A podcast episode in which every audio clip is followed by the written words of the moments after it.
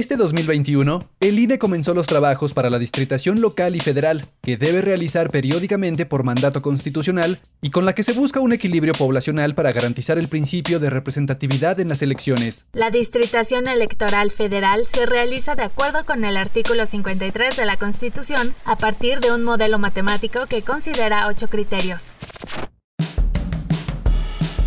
Equilibrio poblacional.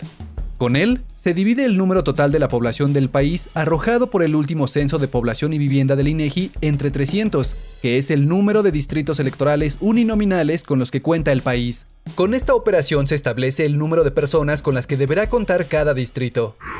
El método resto mayor dos medias, con el cual se logra que ninguna entidad federativa tenga un número menor a dos distritos. Distritos integrados con municipios de población indígena o afromexicana, en donde se identifican los municipios con 40% o más de población indígena o afromexicana. Integridad municipal. Con él se busca que los municipios no se fraccionen. Compacidad. Con este criterio, se logra que los distritos tengan una forma geométrica lo más cercana a un polígono regular.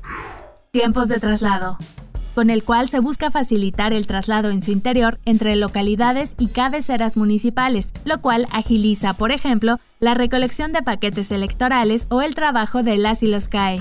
Continuidad geográfica en el que se procura que los distritos tengan continuidad en el territorio, tomando en consideración límites geoelectorales. Y finalmente, factores socioeconómicos y accidentes geográficos los cuales pueden considerarse para generar escenarios distintos que mejoren la operatividad, siempre y cuando se cumplan los criterios anteriores y se cuente con el consenso de la Comisión Nacional de Vigilancia.